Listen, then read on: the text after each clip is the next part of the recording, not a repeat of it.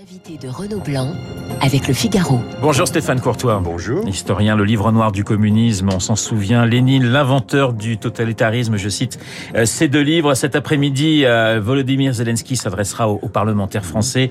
La France après l'Allemagne, les États-Unis, euh, le Canada, Israël et d'autres grands États. Le discours de Zelensky est, toujours le même, on peut le résumer par ces mots, mhm. aidez-nous. Oui, aidez-nous. Et, le problème, c'est que la réponse est presque toujours la même, c'est-à-dire nous ne pouvons pas faire grand-chose. Ah, si, très concrètement, parce que bon, la chose est claire. Le, les Ukrainiens sont en guerre, ils ont besoin d'un soutien militaire. Bon, alors bien sûr, il y a des sanctions, etc. Mais le problème, c'est le soutien militaire. Et le soutien militaire, tout le monde sait ce que c'est, ce sont des avions. Bon, et ça, personne ne veut en, ne veut mettre le petit doigt dans, cet engrenage, euh, d'autant que euh, ce matin encore et hier, euh, les Russes ont, ont, soufflé le chaud et le froid. D'un côté, l'un a dit nous n'utiliserons le nucléaire que pour la défense de, de nos intérêts vitaux, et puis la, radio, la, la, télévision, elle, dit eh bien nous allons y aller. Il faut que les Polonais s'attendent à prendre une frappe nucléaire. Donc voilà. mais bon, c'est c'est le double discours habituel d'un lieutenant-colonel du KGB. On va parler de Poutine dans un instant, mais il vous étonne, le président Zelensky. On se souvient de sa phrase à, Joe Biden qui voulait l'exfiltrer. J'ai pas besoin d'un taxi, euh, j'ai besoin de, munitions. C'est le symbole de la résistance ukrainienne. Ah oui, alors là, il faut bien dire qu'il y a quand même une, surprise, euh, et même une double surprise. D'abord parce que ce personnage était improbable. Hein, il faut bien dire. Euh, cela dit, il a été élu massivement. Euh, comme président et sur sur un programme très clair qui était euh, stop à la corruption de la classe politique et du pays en général. Hein. Et donc ça, ça c'est quand même un, message très fort, surtout face à Monsieur Poutine et aux oligarques qui sont des mafieux de la pire espèce. Hein. Donc ça c'est une première chose. Et puis la deuxième chose encore plus surprenante, je dirais, euh, c'est l'apparition que nous connaissions tous, mais mais là spectaculaire de la nation ukrainienne, hein, y compris les russophones. Mais ça, c'est. Alors, vous parlez d'ailleurs, euh, Stéphane Courtois, du, du, révisionnisme de Poutine sur cette question ukrainienne, puisque lui euh, dit l'Ukraine a été créée avec euh, avec le communisme. Avant, ça n'existait pas. L'Ukraine, c'est 1200 ans d'histoire, voire plus. Bah, L'Ukraine, l'Ukraine, ça apparaît au, au 9e siècle, ce qui ne nous rajeunit pas. Hein. Et il faut rappeler qu'au 9e siècle, 10e, 11e, 12e, 13e siècle, ce, ce, ce territoire qui allait de la mer Baltique à la mer Noire était l'un des principaux pouvoirs européens on a même une princesse française qui a été euh, mariée à, un, puissant, un puissant ukrainien à l'époque. Hein, donc, donc voilà, euh, c'était Kiev était était était une Novgorod était des villes absolument euh, Mais très vous êtes importantes. Tout de même, Stéphane Courtois, surpris par euh, ce patriotisme de pratiquement tous les Ukrainiens. C'est-à-dire que tout ce qu'on entend, c'est assez extraordinaire. Des jeunes, des moins jeunes, des, des personnes âgées, qui, qui, finalement ont tous le même discours, c'est notre terre et on se battra jusqu'au bout. Je crois, que, je crois qu'il y a deux choses là qu'il faut bien comprendre. D'abord, l'Ukraine, ce territoire, euh, ça n'est pas la Russie.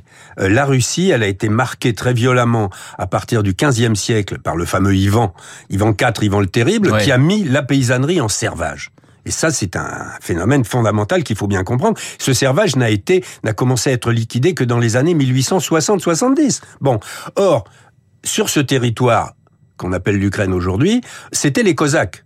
Et les Cosaques, c'était des gens, c'était des paysans indépendants et qui ne supportaient pas la tentative des tsars de leur mettre la main dessus. Donc ça, ça c'est vraiment une première chose qu'il faut qu'il faut bien comprendre. Et puis la deuxième chose, c'est que ces gens-là, ils ont très bien connu l'Union soviétique.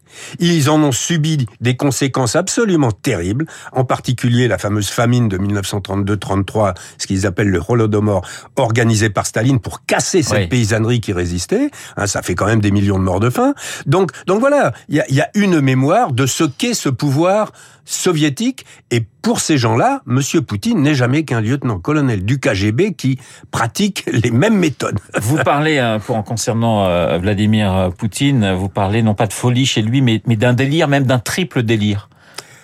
Oui, non, non, mais Monsieur Poutine n'est pas fou. Il n'a pas de, il n'a pas de psychose et on va pas le mettre dans un hôpital psychiatrique. Ce serait tout à fait absurde. C'est pas la question. Euh, ce monsieur est rationnel. Simplement, euh, sa rationalité est branchée sur un logiciel politique, si je puis dire, qui lui est délirant. Rétablir la grandeur géopolitique de l'URSS, la mythologie de la grandeur de l'empire des tsars et unifier tous les peuples frères. Vous dites, il s'est auto-intoxiqué. Oui, il s'est auto-intoxiqué. D'abord, il faut rappeler que Monsieur euh, euh, Monsieur Poutine, euh, jusqu'à ses 40 ans, il a vécu entièrement dans le monde soviétique. Oui.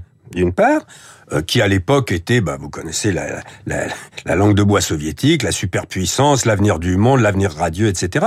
Et puis surtout, il était au KGB. Et le KGB, c'est au sein de, l'ensemble soviétique, c'est très particulier. C'est quand même le bras armé euh, qui agit en toute impunité, euh, avec un sentiment de toute puissance. Hein. Alors même s'il était un petit lieutenant-colonel minable au fin fond de la République démocratique allemande, euh, il appartenait à cette très puissante organisation. Euh, donc voilà. Et, et du coup, euh, son logiciel... C'est un pur produit du monde soviétique en quelque ah, sorte. C'est un pur produit du monde soviétique. Et il est resté à 91. Mais, si je puis dire. Mais, le problème, c'est que et moi j'ai connu ça puisque j'ai été en Russie en 92, 93, 94. Euh, euh, la Russie n'a pas été décagébisée, si je puis m'exprimer ainsi. Oui. Elle a été décommunisée parce que le Parti communiste a été marginalisé, mais c'est le KGB qui est resté, même un peu caché, euh, euh, fondamentalement tenant, tenant les ficelles. Stéphane Courtois, on a le sentiment que depuis des années, on ne comprend pas, nous en Occident, euh, comment fonctionne le maître du Kremlin. Ben oui, parce que nous, nous, nous sommes, nous, enfin, quand je dis nous, nos dirigeants sont branchés, nos dirigeants et nos industriels sont branchés sur certains logiciels. Alors, nos dirigeants, bah, c'est Monsieur Macron qui croit qu'on peut aller discuter tranquillement avec Monsieur Poutine, ouais. sans comprendre que ce monsieur n'a aucune intention de discuter et qu'il ne connaît que la force. Bon. Mais ça signifie pour vous, Stéphane Courtois, qu'il est plus dangereux que les anciens dirigeants de l'URSS où il y avait j'allais pas dire une limite, mais il y avait une espèce de voilà de, de, de ligne rouge qu'on ne dépassait pas. On a le sentiment qu'avec Poutine tout est possible. Alors, il, il est plus dangereux, je dirais, euh, euh, dans la mesure où, euh, d'abord, il faut rappeler que euh, si il n'y avait pas eu les Américains en France en 44 et avec une bombe atomique en 45, euh, les chars soviétiques seraient arrivés jusqu'à Brest. Hein. Il faut pas se tromper.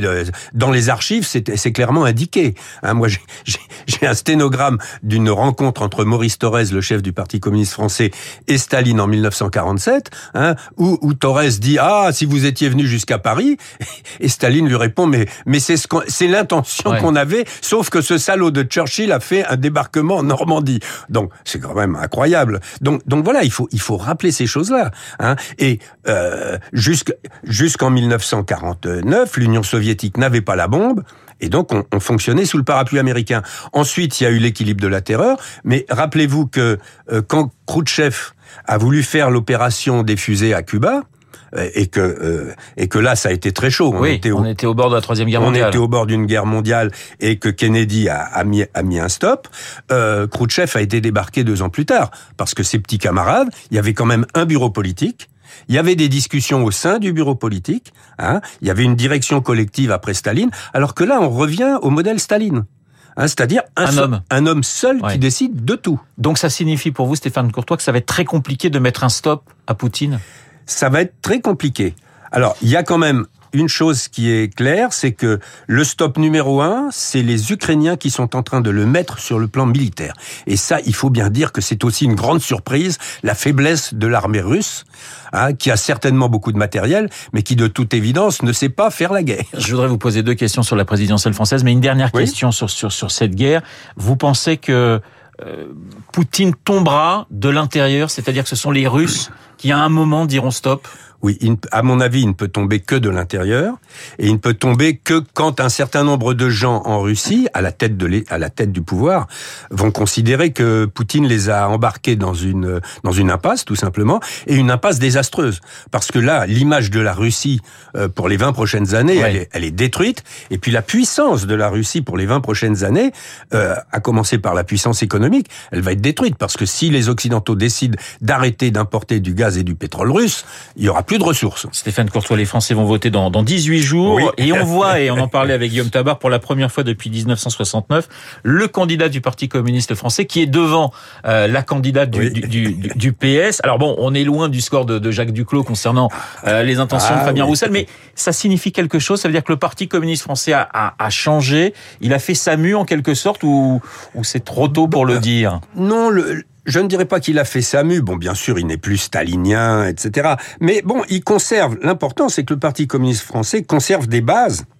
d'implantation territoriale, sociale. Euh, la CGT est quand même très largement tenue par les communistes. Il y a encore des centaines de municipalités communistes. D'ailleurs, le, candidat Roussel n'a eu aucune difficulté à obtenir ses signatures. Bon, et en plus, c'est un candidat euh, euh, jeune, bon, qui qui présente bien, qui sait faire, qui qui sait faire un meeting, etc., qui sait parler, ce qui n'était pas toujours le cas de de ses prédécesseurs. Hein. Donc voilà. Non, ce qui est stupéfiant, c'est plutôt l'effondrement du Parti socialiste qui a bien été souligné par Guillaume Tabar. Bon, là, là, il y a quand même un, un très gros problème, voilà, hein, parce que euh, après, après l'élection, qu'est-ce qui va se passer? Fabien Roussel à 4%, Jacques Duclos avait fait pratiquement 20% et je avec euh, avec Alain Pouer et Georges Pompidou. Merci Stéphane Courtois d'avoir été euh, ce matin mon invité, l'historien Stéphane Courtois. Je rappelle euh, ce livre qui avait marqué toute une époque, le livre noir du communisme. C'était en 1997, me semble-t-il. 97. Voilà, j'ai bonne, j'ai bonne mémoire. Merci encore. Il est 8h27 dans un instant. Nous allons retrouver Charles Bonner pour l'essentiel de l'actualité. Vous écoutez Radio Classique. Avec la gestion Carmignac, donnez un temps d'avance à votre épargne.